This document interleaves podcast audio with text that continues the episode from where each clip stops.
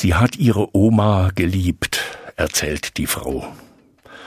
Dabei war ihre Großmutter oft traurig, weil sie Witwe war, und sie war krank. Das hat die Frau als Kind gesehen.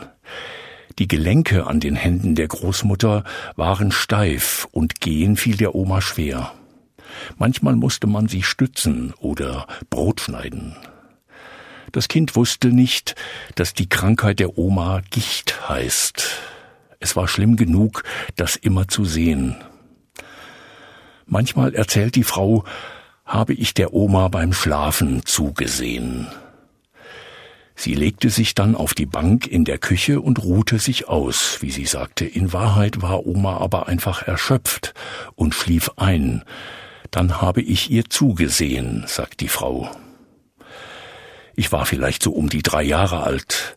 Ich habe die Gelenke der Hände gesehen und war traurig, wollte etwas tun, der Oma etwas Gutes tun. Ich bin dann vorsichtig durchs Zimmer geschlichen, erzählt die Frau immer auf Strümpfen, und manchmal habe ich mit meinem einen Finger über die Gelenke der Oma gestreichelt. Ich habe gehofft, dass ich die Oma heil machen kann. Sie hat nichts gemerkt und ich war enttäuscht, dass es nicht ging.